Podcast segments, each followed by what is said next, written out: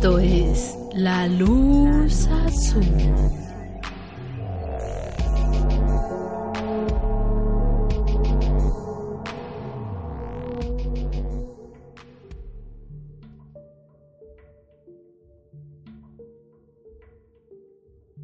Hola, muy buenas noches. Sean bienvenidos a un episodio más de La Luz Azul Podcast. Antes que otra cosa, nos presentamos. Mi nombre es Noemi Villalobos. Y yo soy Juan Trejo. Y pues en esta ocasión, en el episodio número 25, después de una semana un tanto especial por el Día de Muertos y las leyendas de nuestro estado que, que les contamos en el episodio número 24, pues ahora ya volvemos con los casos de crimen real y en esta ocasión traemos un caso pues bastante interesante, bastante peculiar, un caso del que no sabíamos mucho a pesar de que en el país en el que ocurrió es, es uno de los casos más populares, si no es que el más sonado de aquel país. Pero pues vamos a comenzar de una vez con la historia para no hacer más larga esta introducción y esperemos que disfruten la historia de Pedriño Matador. El protagonista de nuestra historia, como lo acaba de decir Juan, es Pedriño Matador, así se le conocía. Su nombre es Pedro Rodríguez Filo. Y comentando un poquito más acerca de los antecedentes, él nació en el año de 1954 en una pequeña granja. Esta estaba ubicada en Santa Rita de Zapucay, en el estado de Minas Gerais, ubicada al sureste de Brasil. Sus padres fueron Manuela Filo y Pedro Rodríguez. De hecho, no era una familia tan grande o tan numerosa, ya que aparte de Pedro, solo se tiene registro de que tenía una hermana más chica que él. La historia de Pedro, de hecho, se remonta hasta antes de nacer, ya que digamos que todo esto incluye una parte de violencia intrafamiliar porque aún en el vientre de su mamá, pues ya había sido marcado por su papá. ¿Qué es lo que queremos decir con esto? Que mientras su madre estaba embarazada, el papá la pateó fuertemente y esto ocasionó un grave daño al bebé y una deformación en su cráneo. De hecho, varios expertos que analizaron el caso de Pedriño Matador, años después, dicen que ese acto de violencia fue, digamos, el detonador para que Pedro eh, tuviera como estos trastornos cerebrales y que lo van a llevar a convertirse un criminal bastante pues agresivo, digamos, con esa hazaña con la que comete este tipo de crímenes. Entonces, cuando Pedro nace, pues obviamente las cosas no cambian, ya que pues sigue habiendo violencia y esto es el pan de cada día en la casa de los Rodríguez. Esto genera que el pequeño vaya desarrollando a una edad muy temprana esta cierta disociación de la empatía. Por si fuera poco, su padre lo obligaba a trabajar en un matadero de aves en el corral. Entonces Pedriño es expuesto desde muy chico a esta violencia. Eh, como les digo, fue obligado por su papá a estar en este matadero, pero hasta cierto punto ya empezaba como a disfrutar de estas torturas hacia las aves, ya que mientras estaba ahí daba rienda suelta a sus instintos primarios y mataba a estos pequeños animalitos con mucha hazaña. Entonces aquí repetimos el patrón del asesino serial que es empieza a mostrar estas agresiones hacia los animalitos y pues Pedriño no es la excepción tampoco. Podemos ver que además de nacer con este problema en el cerebro y haber heredado estos genes violentos de sus padres, bueno, básicamente del padre, eh, Pedro pues sigue rodeado de violencia, de maltratos, como les decimos, la familia sufría de maltrato intrafamiliar porque pues el papá golpeaba a la mamá lo golpeaba a él y pues obviamente iba a golpear a la hermanita. Entonces, pues van años y años de este de este tipo de agresiones hacia su familia y obviamente esto iba a influir ya que Pedriño se convierte en el mayor asesino serial de la historia brasileña. Cuando Pedro tenía 13 años fue la primera vez que sintió un impulso o unas ganas de matar. Se dice que fue en una pelea que tuvo con uno de sus primos, un primo mayor que él, y pues esta pelea comenzó como un juego o como una broma, pero poco a poco digamos que empezó a calentarse y empezó a perder el control y comenzó a golpear muy fuertemente y de una manera muy brutal a su primo hasta que prácticamente lo tenía derrotado e intentó empujarlo contra una prensa de, de caña de azúcar. Si hubiera empujado de una manera, digamos, más directa contra esta prensa, lo hubiera hecho pedazos, lo hubiera destrozado. Y básicamente ese era su cometido. Él quería. Él quería asesinarlo, quería acabar con su vida. Afortunadamente no logró asesinarlo y el primo sobrevivió, aunque pues quedó con muchas heridas por la brutal paliza que le había dado Pedro y tuvo que ser llevado al hospital. Apenas un año después de, de este incidente de la pelea, comenzó, digamos, uno de, de los problemas que tuvo en su casa que iban a marcar de alguna manera su futuro. Su padre estaba siendo inculpado ya que en la escuela donde él trabajaba como guardia de seguridad empezaron a robar algunos desayunos que guardaban en, en la misma institución. Se dice que el jefe de, de su padre lo quería despedir, ya que tenía algunos problemas personales con él, y utilizó esto de los robos como una mera excusa para, para, despedirlo y prescindir de sus, de sus servicios. Pero ya con lo que nos contó un poco Noemí, pues nos podemos dar a la idea de que este despido de su padre realmente iba a significar dos cosas muy directamente para la familia de Pedro. Primero, iban a dejar de tener ese sustento económico que el padre llevaba a la casa porque pues solamente el padre trabajaba y esto iba a desencadenar en una ola de violencia intrafamiliar ya que pues el padre ahora sí que con más tiempo y sin trabajo y con el enojo de, de haber sido despedido pues obviamente los iba a comenzar a golpear a, a, todos de una manera, pues sí, más agresiva, por así decirlo. Entonces, pues el pequeño de 14 años no podía permitir que estas cosas pasaran. ¿Y cuál fue su, su solución? Pues cometió su primer asesinato, matando a disparos al, al jefe de su padre, quien además era el vicealcalde de la ciudad donde vivían. Al poco tiempo, cometió su segundo asesinato, ya que al poco tiempo cometió su segundo asesinato, ya que mató de igual forma a, a balazos al verdadero ladrón de, de, esta comida, que en realidad era un guardia compañero de su padre. Entonces aquí podemos ver también una de las características que iba a ser, pues, digamos, insignia de, de Pedro.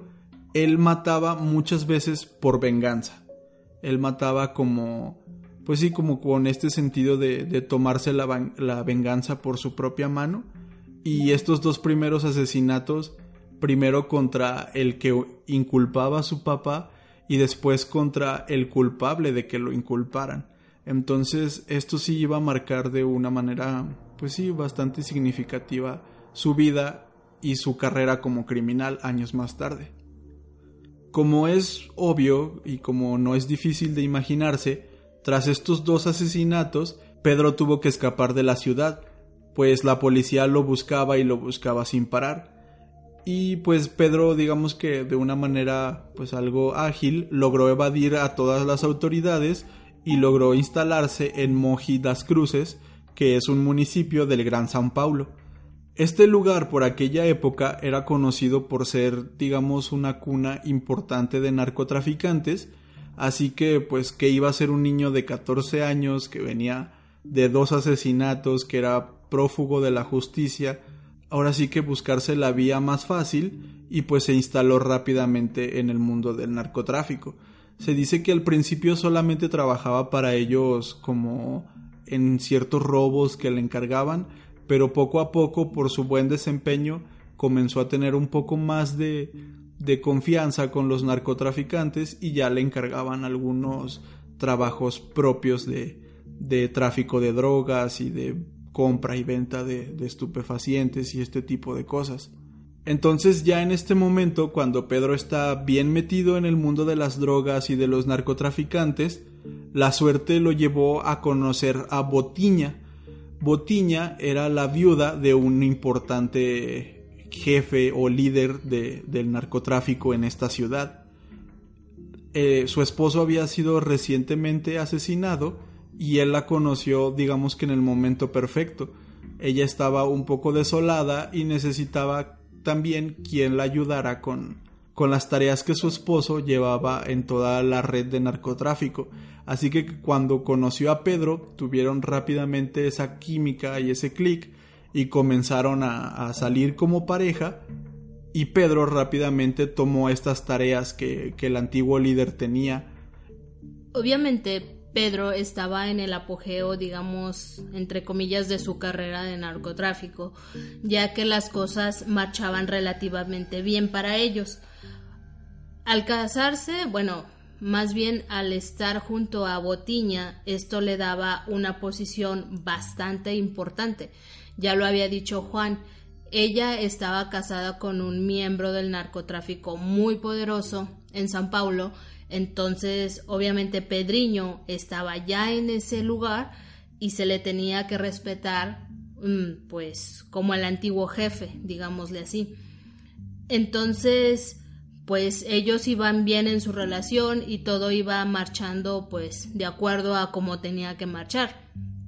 El hecho más relevante es que varios artículos cuentan que sobre este tiempo es que en una ocasión Pedro tuvo que eliminar a tres ex colegas, quienes habían sido acusados de traición. Pedriño, obviamente con estas, digamos, como declaraciones o, o estas noticias que llegaron a sus oídos, obviamente no iba a descartar la posibilidad de acabar con ellos. Y obviamente fue lo que hizo, dispararles a quemarropa a estos tres ex colegas y esto obviamente hace que gane más fama, más admiración y obviamente mucho más respeto ante los ojos de los criminales con los que se estaba rodeando. Porque pues si bien lo sabemos, el narcotráfico pues se maneja de cierta manera, ¿sí? Entonces, si estos ex colegas estaban divulgando información que no debían de hacerlo, pues así tenían que terminar, por así llamarlo. De hecho, lo que yo entendí más o menos de, de esta historia de, del asesinato de estos eh, ex colegas fue que no fue tanto que él se enterara de que los estaban traicionando, sino que más bien pues dentro del organismo criminal se enteraron y se lo pusieron a él como una prueba. Recordemos que pues para este tiempo Pedro tiene más o menos 14, 15 años, yo creo a lo mucho 16, no sé, pero creo que tenía 15 años más o menos por esta época. Y, y había varios criminales que habían notado que había ascendido, digamos, muy rápido en el rango, entonces lo querían poner a prueba. Y lo que él hizo fue así como, pues sí, pum, pum, pum, a los tres. Y esto hizo que se ganara más la admiración de ellos porque, pues en un mundo de violencia y donde hay este tipo sí, pues de estos actos demasiado brutales, pues él era un, un niño, un joven que tenía la sangre mucho más fría que muchos de ellos. Entonces, si ya contaba con cierto respeto por, por ser la pareja de Botiña, pues esto lo hizo que, que, ganara aún más respeto entre todos los criminales. Y como les, les decíamos, para Pedro y para Botiña, pues todo iba miel sobre hojuelas, todo todo tenía estabilidad, mm, digamos que en tanto su vida pues, personal, a su vida profesional, todo iba de maravilla. Pero un día el Botiña fue acribillada por la policía. Esto obliga a Pedro a escapar, porque pues obviamente eso es un, digamos, como una pista de que iban detrás de ellos y aunque no regresó nunca al hogar donde estaba con Botiña, sí permaneció en el mundo del narcotráfico. Obviamente Pedriño sospechaba que alguien había delatado la ubicación donde estaba su novia y pues esto desencadenó que la policía los encontrara, ella resultara muerta y él tendría que estar escapando de la justicia. Entonces, ¿qué es lo que hace Pedriño? Junta a un pequeño grupo de antiguos criminales para montar su propio negocio y planear una venganza. Dentro de este pequeño negocio lo que hace Pedriño es que secuestraba, torturaba a personas hasta el cansancio porque él creía que era necesario para obtener esta información de quiénes habían sido los responsables de la muerte de su novia, hasta que la ex esposa de un importante narcotraficante apodado el director le informó que su expareja había sido la responsable de la muerte de Botiña. Los hombres de Pedriño obviamente estaban dispuestos a ir por el director y causan mucho revuelo porque pues ya se enteraron de quién había sido el responsable y querían venganza a la de ya. Entonces Pedriño pues era una persona o un hombre pues listo, ya que sabía cómo hacer las cosas a su tiempo y les dijo que debían esperar, ya que él él les comentó lo siguiente: La venganza caerá con salvaje elegancia, al estilo de la película Scarface. Y pues para esta venganza no tuvo que pasar mucho tiempo. Llegó el día en que los hombres del director estaban festejando una boda de uno de los miembros de, su clan, y pues todos estaban muy tranquilos, disfrutando de, del diálogo, el baile, la fiesta, pues sí, una boda como en todo el mundo se hacen, yo creo. Hasta que de repente aparecieron Pedro y otros cuatro secuaces disparando a diestra y siniestra por toda la fiesta. Se dice que las balas viajaban de un lado para otro, seguido por la sangre, como en una especie de lluvia macabra. Aquella noche murieron siete personas y dieciséis más quedaron gravemente heridas. Esto es bastante impresionante ya que Pedro Rodríguez Filo aún no era mayor de edad, o sea, apenas tenía 16 años a lo mucho, y ya era un asesino a sangre fría, ya era un importante narcotraficante, aunque digamos había perdido mucho de su, de su clan, aún había personas que lo seguían fielmente y lo acompañaban a acribillar a muchas personas en una fiesta. Un menor de edad, o sea, y nuevamente volvemos a que este asesinato que él cometió, o bueno, estos asesinatos que cometió junto con sus, sus secuaces, fueron impulsados por ese sentimiento de venganza. Recordemos que pues fueron a esta fiesta a acribillar a esta gente ya que el director había sido el responsable de que mataran a su novia. Entonces, una vez más, la venganza vuelve a estar presente dentro de sus de sus crímenes.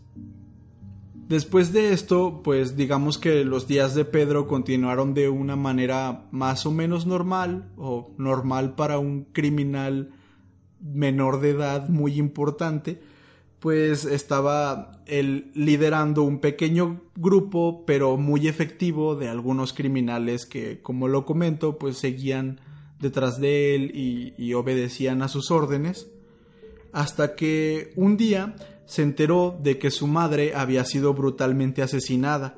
De hecho, a su madre le habían dado 21 puñaladas. Cuando se enteró de esta noticia, pues también le llegó el nombre del responsable. ¿Y quién era? Pues nada más y nada menos que Pedro Rodríguez, su padre. Entonces, ¿qué fue lo que hizo Pedriño? Pues tomó un machete y fue a buscar a su padre. Cuando lo encontró, le propinó tantos cortes que al final perdió la cuenta. No se sabe cuántas cortes con este machete le dio por todo su cuerpo. Cuando su padre yacía muerto en el suelo, irreconocible, pues ya estaba yo creo totalmente desfigurado, Pedro procede a realizar un par de incisiones en el cadáver, arranca violentamente el corazón y le da una mordida, solo para después escupir el trozo junto al resto del cuerpo. También por ese por estos años comenzó a nacer la leyenda de que Pedro se había comido el corazón, o sea, pues ya más tarde nos vamos a dar cuenta que en realidad Pedro Pedriño, la figura de Pedriño es una de las más importantes dentro de los criminales de Brasil.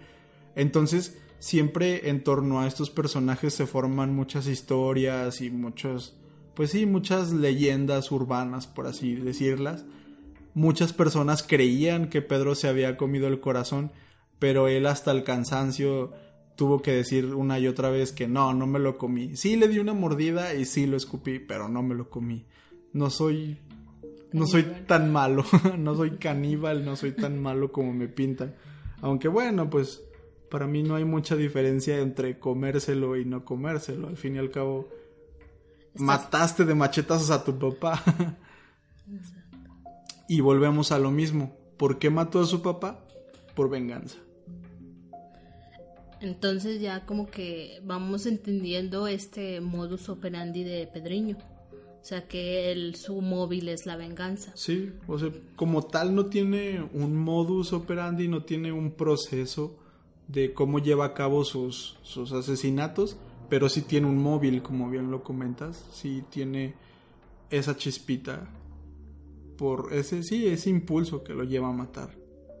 Tras el asesinato de su papá, obviamente la policía se va a dar cuenta. Una porque es un crimen bastante violento y porque pues no es fácil de ignorar el encontrar a una persona en esas circunstancias. Esto causa mucho ruido y empiezan a hacer las investigaciones. La policía, tanto como la prensa, quieren llegar al fondo del asunto.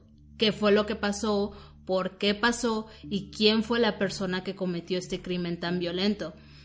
Entonces empieza a llamar obviamente la atención también de las personas. Supongo que pues por el año mm, a lo mejor no estaban tan acostumbrados a este tipo de matanzas.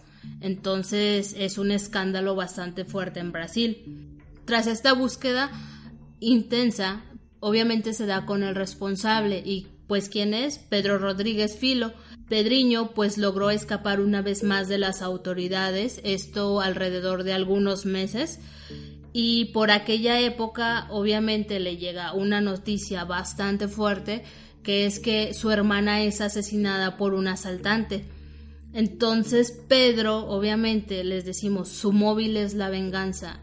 Obviamente va a cometer un asesinato si hay algo de por medio. ¿Y qué es lo que hace Pedro? Que empieza con la búsqueda de quién fue la persona que asesinó a su hermana y pues se la pasa rondando las calles y yo supongo, ¿verdad? No lo leí en algún artículo, obviamente estaba indagando porque pues quería saber que, quién era esta persona. Sin embargo, tras estas búsquedas exhaustivas no da con el asesino de su hermana y el día 24 de mayo de 1973 fue detenido por las autoridades y es trasladado a la prisión de Aracara en Sao Paulo. Por aquel entonces se dice que Pedriño tenía 19 años y se le había impuesto ya una condena de 126 años por cargos como robo, narcotráfico y múltiples homicidios. Entonces, pues ya era una cadena perpetua para él. Aquí pues ustedes ya piensan, pues ya ya fue detenido, ya ya se acabó la historia básicamente. Pero pues la verdad es otra. Como les decimos, los asesinos van escalando y Pedriño nunca va a ser la excepción. Digamos que ningún asesino va a ser la excepción porque siempre están buscando esa sed de sangre, esa sed de, de, sentir esa superioridad, de que yo todo lo puedo y que a mí nada me va a pasar. Aún estando en la cárcel, pues Pedriño no sentía miedo, es como que pues estoy en la cárcel, ya, X. El día que fue detenido Pedriño, lo subieron junto con otro preso a un furgón policial. Obviamente el objetivo era trasladarlos a los dos a la misma prisión. Entonces ambos son esposados y sentados uno enfrente del otro, y así es como empieza el viaje hacia la prisión. Ya cuando llegaron al destino, los policías tenían que abrir la puerta para sacar a los presos y llevarlos a pues a la penitenciaría y así hacer los demás procesos legales, pero se quedaron completamente atónitos, ya que cuando abren la puerta de esta furgoneta se dan cuenta de que Pedriño estaba con vida, pero el otro recluso estaba tirado en el suelo con un enorme charco de sangre. Y esto da pie a que empiecen a interrogar a Pedriño de qué fue lo que pasó, porque pues estaba esposado, entonces cómo fue el ataque para que pues el otro reo ya estuviera muerto. Y obviamente Pedriño les explica que aquel hombre era un violador y que tenía que morir por eso. Ya en la cárcel, Pedriño obviamente se la sigue arreglando para estar matando gente. Ya les decimos, eh, este no es un temor que él tenga porque pues él sigue con su vida normal porque está, digamos que es el pan de cada día, estar asesinando a las personas. Entonces, también se cuenta que mientras estaba en la cárcel pasaba varias horas del día entrenando y haciendo ejercicio. Esto pues lo convirtieron en un verdadero atleta capaz de hacer frente a cualquiera de sus compañeros reclusos. Además, el ejercicio potenciaba sus niveles de adrenalina lo que lo convertirían en un verdadero terrón para la prisión de Taubaté. Entonces, pues, digamos, él seguía y seguía y seguía y pues obviamente ya tiene su reputación. Cuando llegas a la cárcel eh, se dice que, que ya las personas que están ahí ya saben por qué te metieron a la cárcel. Entonces, pues tiene su fama Pedriño y aún así pues sigue alimentándola y sigue creciendo pues este miedo de que le tienen por, por el, pues por digamos por todos estos crímenes que ha cometido.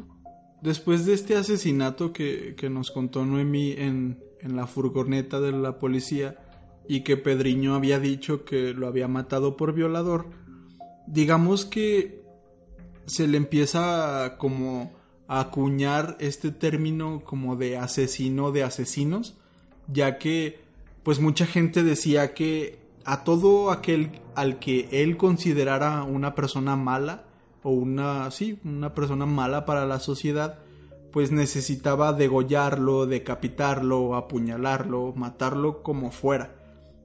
Pero obviamente no siempre necesitó de armas para cometer sus crímenes.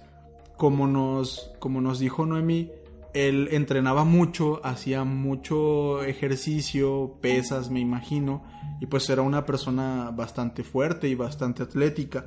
En varias ocasiones sostuvo peleas a puño limpio con varios reclusos e incluso guardias de la cárcel. Y el resultado siempre era el mismo para sus oponentes. Todos eran brutalmente golpeados hasta que no respiraban más.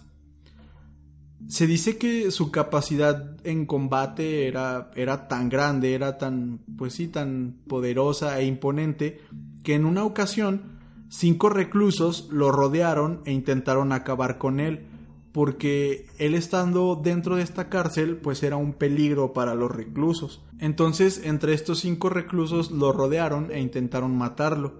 Pero Pedriño, ¿cómo? No sabemos se las arregló para en una sola pelea, en esa sola pelea contra los cinco, matar a tres de ellos y a los otros dos dejarlos gravemente heridos que tuvieron que ir a la enfermería de la prisión.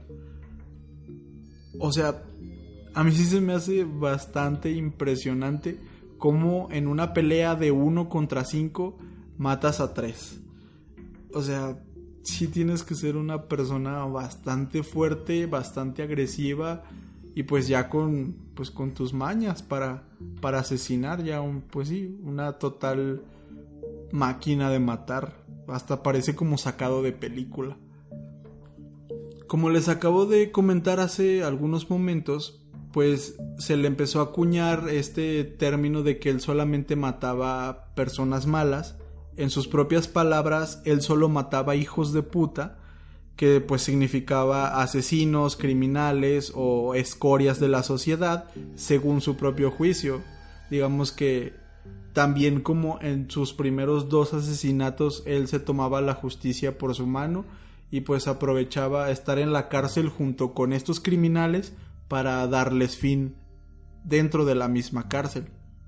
Pero más tarde, digamos que este este teatrito de justiciero, de persona que acababa con criminales, también se le empezó a caer poco a poco, ya que se dice que también llegó a matar dentro de la cárcel a algunos hombres simplemente porque lo miraban mal o incluso llegó a matar a, un recluso porque por las noches roncaba y no lo dejaba dormir.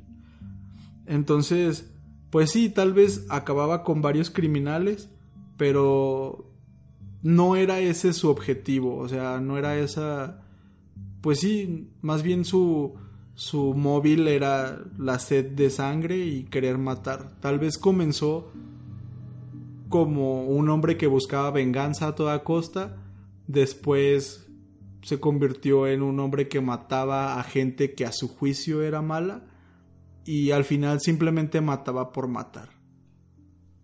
En una ocasión, dentro de la cárcel, Pedro se enteró de que uno de los reclusos más cercanos a él, de hecho uno al que él consideraba como uno de sus mejores amigos dentro de la prisión, había sido el asesino de su hermana, este al que buscó por tanto tiempo y nunca nunca pudo encontrar.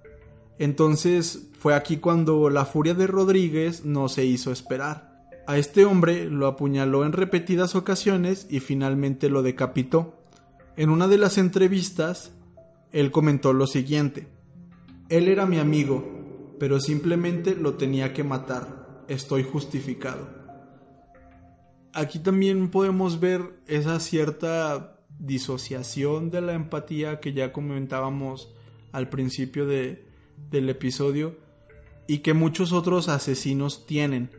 Ellos, algunos de ellos realmente piensan que están haciendo un bien. Ellos piensan que que sus actos son, son correctos y que, pues en este caso, pues sí, ahora sí que, digamos, una especie de, de ley de, si tú mataste a mi hermana, pues yo estoy justificado para matarte. Obviamente sabemos que no es así, sabemos que sabemos que esto es un crimen y que está está mal, pero dentro de su cabeza para él es lo correcto y es lo que tenía que hacer.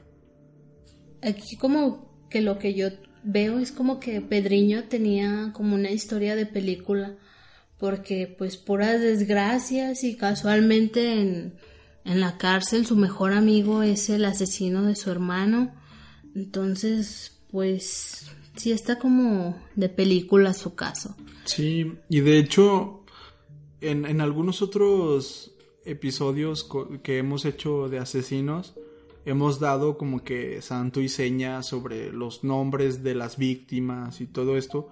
Y en este caso, quizá también porque, pues por las traducciones, obviamente no sabemos portugués y hay mucha información en portugués acerca del caso y en español solamente llegan, digamos, como que estos datos generales sobre el asesino, pero también tengamos en cuenta que fueron muchas víctimas. Dentro de la cárcel mató y mató y mató.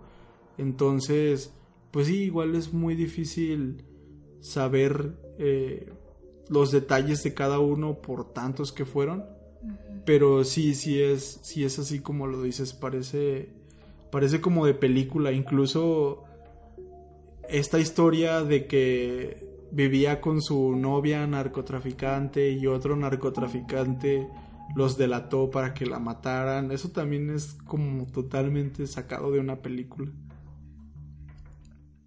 Digamos que a Pedriño lo perseguía la mala suerte. El destino no lo quería ver feliz.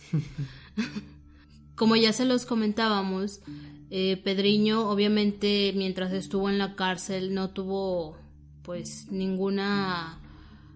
Más bien no se detuvo, siguió con su vida, siguió matando demás reos, y esto pues le seguía sumando a su condena.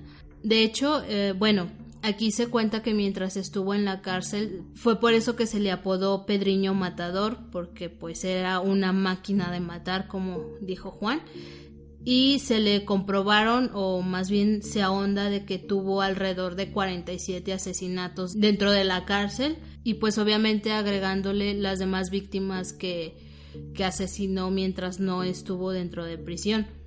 y algunos que nunca se le pudieron comprobar, pues como era estaba en el mundo del narcotráfico, seguramente mató a muchas personas que realmente nunca se le pudieron comprobar. Entonces, les digo, obviamente esto tiene repercusión y su condena final quedó en 860 años, siendo la condena más larga registrada en Sudamérica. 860 años. O sea, más o menos por esta época el hombre promedio no llega a los 100 años. Llega pues más, digamos a los 80. O sea, son 10 vidas. sí, alrededor de... En el año 2003 las autoridades tuvieron que revisar el caso de Pedriño, ya que, como les comentamos, su primera condena fue de 126 años y las leyes de Brasil prohíben a cualquier persona estar por más de 30 años en prisión. Entonces, ¿esto qué es lo que ocasiona? Que vuelvan a abrir el caso. ¿Por qué? Porque se tiene que hacer un análisis exhaustivo de qué es lo que se puede hacer en este caso con Pedro Rodríguez, ya que estaban buscando como esa cláusula o, o esa, no lo sé, algún detalle pequeño para que no pudiera salir. ¿Por qué? Porque conocemos los antecedentes de Pedriño, que si lo vas a soltar a la calle, va a seguir con va a seguir con el mismo ritmo de vida, va a seguir matando gente. Ustedes dirán, pues obvio, ¿no? O sea, comete el asesinato y las autoridades están obligadas a, a capturarlo de nuevo. Pero pues si ya dos veces se logró escapar de la policía, que, o sea, pues otra tercera obviamente lo va a lograr porque es un sujeto hábil, tiene mañas. Entonces, pues a las autoridades es más fácil tenerlo ahí que soltarlo y otra vez volver a hacer la búsqueda porque pues supongo que lo estuvieron buscando por todo Sao Paulo y algunas áreas del mismo Brasil. Sí, pero también yo creo que te pones como como en un dilema. No pues yo no sé mucho de cárceles, ¿verdad? No sé, por ejemplo, si aquí en México o en Brasil haya de esas cárceles como de máxima, máxima seguridad en la que tienen a los presos totalmente aislados de otros presos. Porque de ser así, pues lo, lo tendrían que tener en una cárcel de esas. Pero mi punto es que realmente, si nos ponemos a pensar, fuera de la cárcel comprobados tiene alrededor de tres asesinatos más o menos y dentro de la cárcel tiene más de 40. Entonces es como, ok, ¿es más peligroso fuera o es más peligroso dentro? O sea, sí, también te pones como que a pensar eso porque realmente su, su, su conteo de, de asesinatos creció exponencialmente dentro de la cárcel es algo ahí que, que, me puse a pensar ahorita y no lo había pensado cuando estábamos escribiendo la historia. Realmente parece, pareciera que es más peligroso dentro de la cárcel. Sí, de hecho, pero bueno, yo también pienso que, que probablemente cometió pues más asesinatos, bueno, más de tres asesinatos. Sí, sí, sí, sí, sí, obviamente no lo puedes dejar libre, eh, no estoy diciendo eso, no lo puedes dejar libre, pero, pero sí, yo me imagino quizá por algunas, mm, por algún juez o algo así, yo creo le pasó por la cabeza, porque pues también, independientemente de que sean presos, pues son personas y tienen derechos. Yo supongo que la familia de los presos también fueron como de, oye, pues lo están matando, los están matando allá adentro, no sé. Sí, o sea, también en ese punto es, lo más seguro es que los jueces eh, pues pusieron en la mesa todas esas cartas. Sí. Entonces les comentaba que a pesar de que se tuvieron que analizar al fondo las leyes para poder hacer una excepción con, con Pedro Rodríguez, ya que pues dentro de las análisis que les hacen se dice que en las propias palabras de Pedriño, matar es un hábito y un vicio incontrolable. Es algo que él decía a viva voz. Entonces, obviamente lo deja muy claro. Ya en el año 2007 llega una controversia pues muy grande, ya que pues acerca de lo, del caso de Pedriño que les comentamos que se está analizando la posibilidad de que pueda salir de cárcel, bueno, más bien de que debe salir de cárcel porque pues las leyes lo dicen y aquí influye el favor o digamos el derecho al preso, como ya lo comentaba Juan, porque pues son, son personas y pues todas las personas tenemos derechos.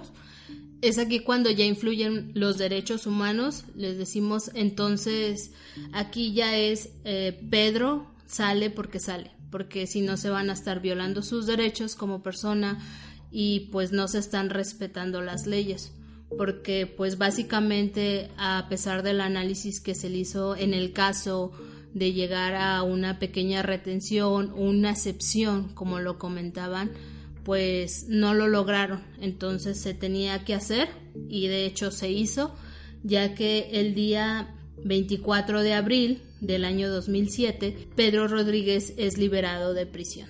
Entonces, Pedriño el Matador ya está en las calles de nuevo.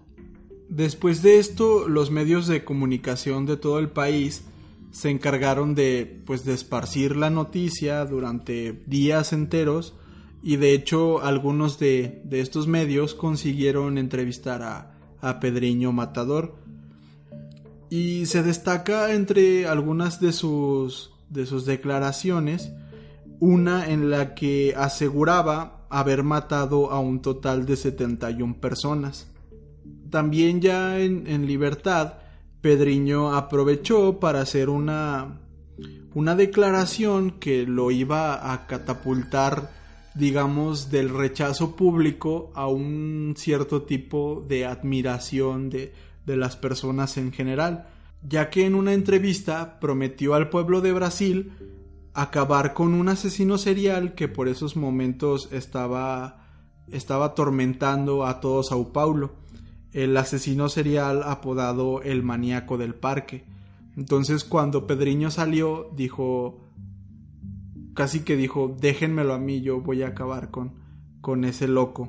Era tanta la, notoriedad, la, la atención que había ganado el caso de Pedriño Matador, que pues realmente no dejaba indiferente a nadie. Todo mundo por esta época sabía quién era, todos los que veían las noticias estaban enterados de lo que había dicho. Y, y como ya lo comentamos anteriormente, muy probablemente sus, su número de asesinatos, si él decía haber matado 71, muy probablemente habían sido muchos más, quizá más de 100.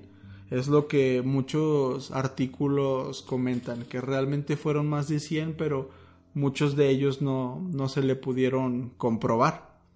Entonces aquí es cuando cuando nace, digamos, esta, esta pregunta, este, este dilema, ya que pues, ¿cómo es posible que, que semejante sujeto, semejante personalidad estuviera en, libertad?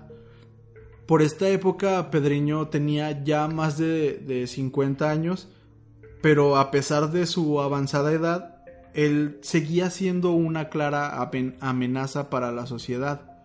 Algunos especialistas habían dejado en claro que Pedro era un sujeto sumamente violento, paranoico y antisocial, que carecía de empatía y que sin duda iba a volver a matar. Pero lo que es más increíble aún que el hecho de que lo hayan puesto en libertad por estas leyes, lo que a mí me parece más increíble es que hay un sector de personas en Brasil no quiero decir que todos los brasileños, porque pues no, no es así, pero hay ciertas personas en Brasil que por aquella época apoyaban la idea de que Pedriño estuviera suelto acabando con los criminales. O sea, también digamos que ya muestra una cierta desconfianza en las autoridades, en el gobierno, pero a pesar de eso no es como de, ay sí, suéltenlo, sirve que acaba con los criminales en las calles, no sé como que a pesar de eso yo creo que no deberías de estar apoyando a un criminal, pero bueno, pues cada quien. a pesar de las promesas de Pedriño el Matador, Pedriño Matador, acerca de terminar con el maníaco del parque, pues digamos que era su objetivo, su promesa hacia la sociedad brasileña.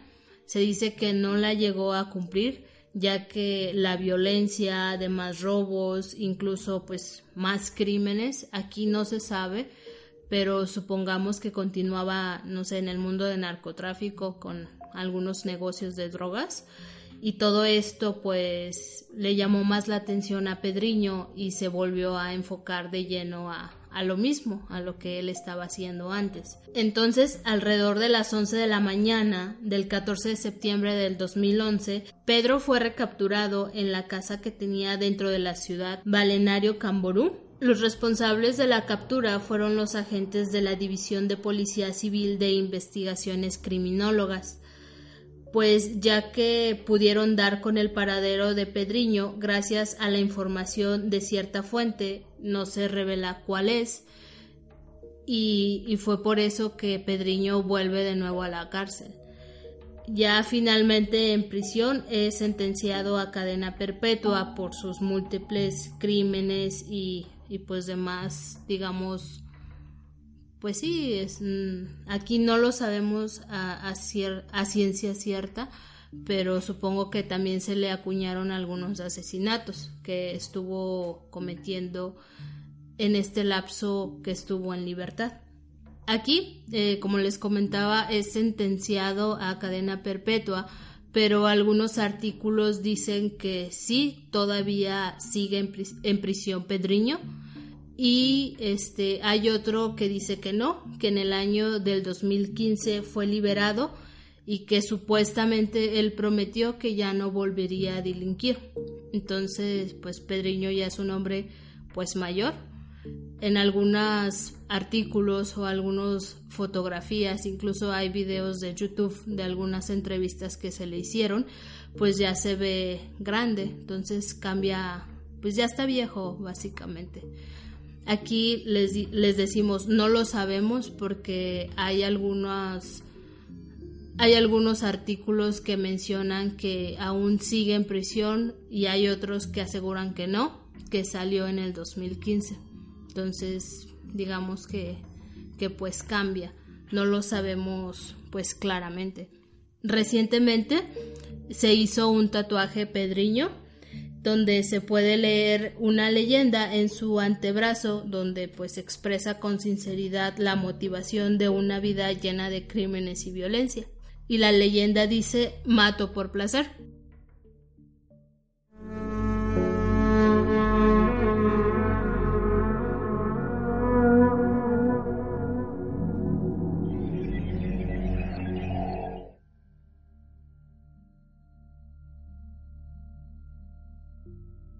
Bueno, aquí pues ya llegamos al final del capítulo. Eh, no sé si ustedes hayan escuchado acerca de Pedriño Matador. Si ustedes habían escuchado o, pues no sé qué nos puedan decir de, de sí, si este, si está todavía en la cárcel o no, si es cierto que salió, pues déjenlo en algún comentario. Les decimos de esto no estamos muy, este, no estamos 100% seguros ya que pues la, información cambia. Y bueno, también así de en varios artículos que estuvimos leyendo y que estuvimos investigando, muchas personas también conocen a, Pedriño como el Dexter de la, de la vida real. Ya saben, este, este Dexter es, pues es el personaje de la serie Dexter, una serie, creo que es de Showtime, me parece y pues es una serie sobre, sobre un forense que se dedicaba a, matar asesinos. Entonces, digamos que muchas personas siguen teniendo ese concepto de Pedriño como que era el asesino de asesinos. Y, y no sé, o sea, pues quizás sí. Pero yo siento que muchas personas lo elevan como si fuera un héroe, o sea, como si fuera así ah, la persona que acaba con criminales. Y pues realmente no es así, ya lo comentamos. Eh, su mismo tatuaje de mato por placer lo dice, o sea, pues yo creo que si se le cruza un criminal en la cárcel lo mata, pero si se le cruza una persona que está encerrada ahí injustamente, pues también la va a matar. Quizás se da la casualidad de que haya matado más criminales en su vida que otras personas.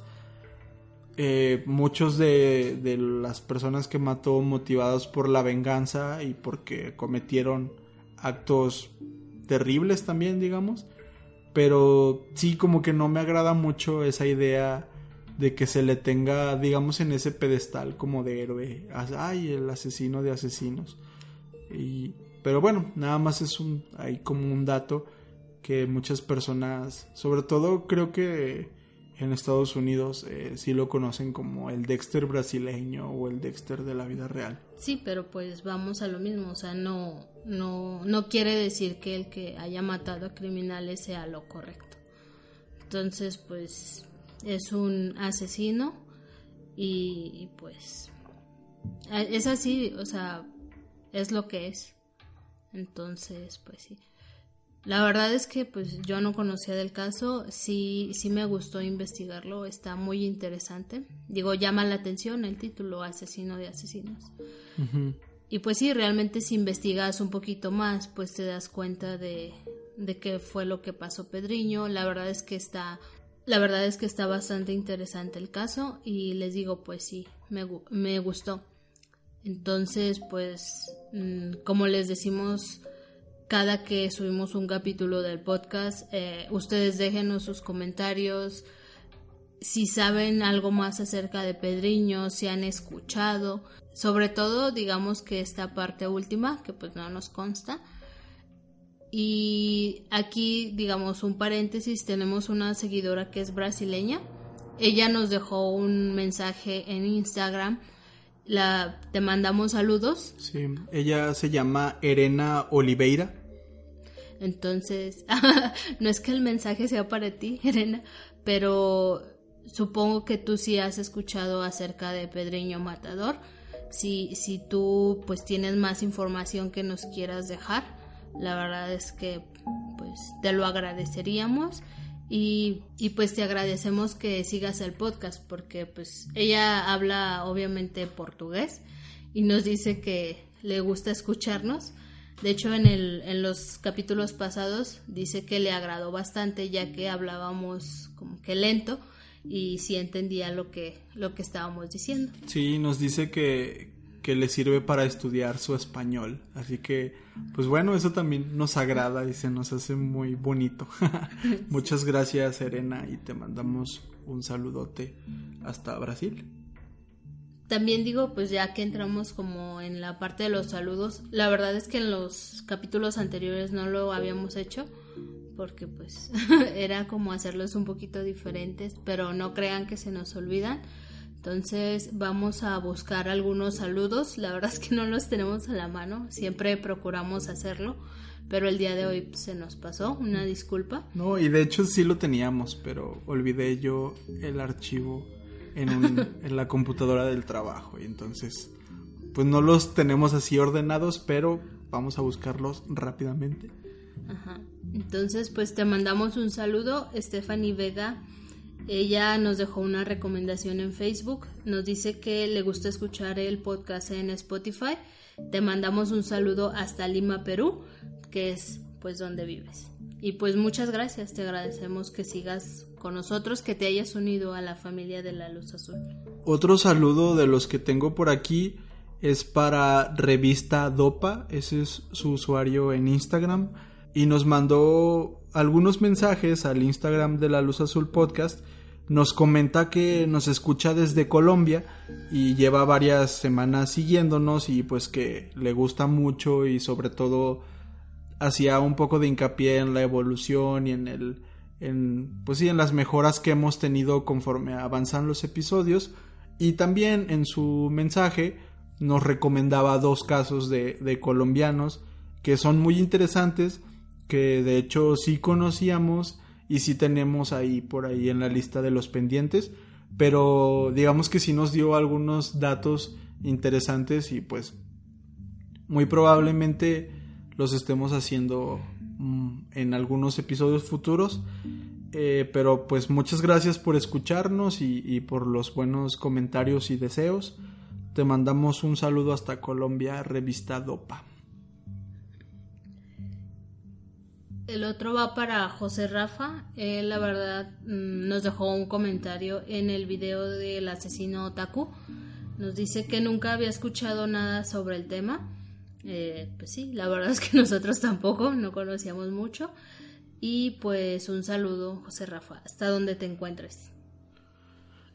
El siguiente saludo es para Silvio Sánchez. Él también nos mandó un mensaje en Instagram. Y pues ahí en el mensaje nos decía que pues que le gusta mucho escuchar el podcast y nos deseaba mucho éxito y también nos recomendó un par de, de asesinos de aquí de México.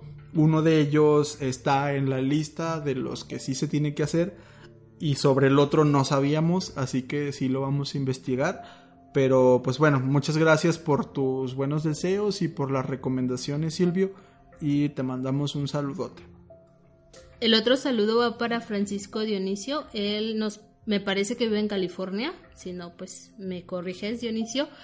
Eh, él nos dejó un comentario que se me hizo muy bonito, que nos decía, este, buenos días, disculpe, que cuando sacábamos otro capítulo del podcast, entonces, pues, este es el nuevo Dionisio. Esperemos que lo escuches y te agradecemos muchísimo que nos sigas que te guste este contenido y te mandamos un gran saludo. Sí, y también en uno de sus comentarios nos decía que nos había recomendado con su hijo y también le habían gustado los episodios. Así que pues sí, muchas gracias Francisco y te mandamos un gran saludo.